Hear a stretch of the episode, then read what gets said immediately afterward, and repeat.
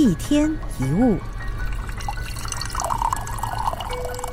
我们知道时光不能够倒流，发生的事情没有办法重新来过，但是我们的心智却可以。就好像我们年轻的时候可能对父母不谅解，但长大之后经历了自己的人生历程，逐渐能够了解父母的苦衷，最终选择放下恩怨，重新接纳他们，重新看待已经发生过的事情。改变对那一段过去的认知，从心智的角度来看，其实就是改变了过去。很多人对不愉快的往事耿耿于怀，现在过去的伤痛走不出来，就是因为不相信过去是可以改变的。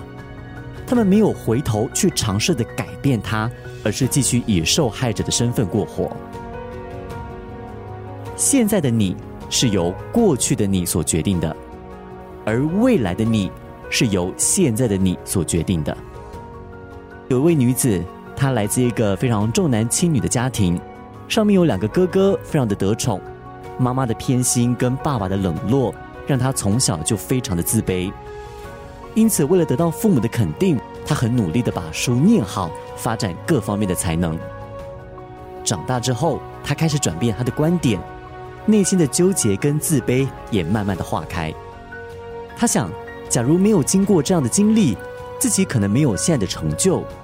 他也庆幸这样的遭遇，让他有更强的能力去追求自己的幸福人生。过去的我们造就了今天的我们，但我们不应该被过去所束缚。我们可以改变。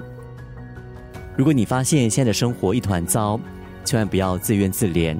相反的，你应该充分善用当下的力量，因为每一刻都代表着一个新的机会、新的决定，也都是一个全新的开始。记得这句话：未来的你是由现在的你所决定的。一天一物。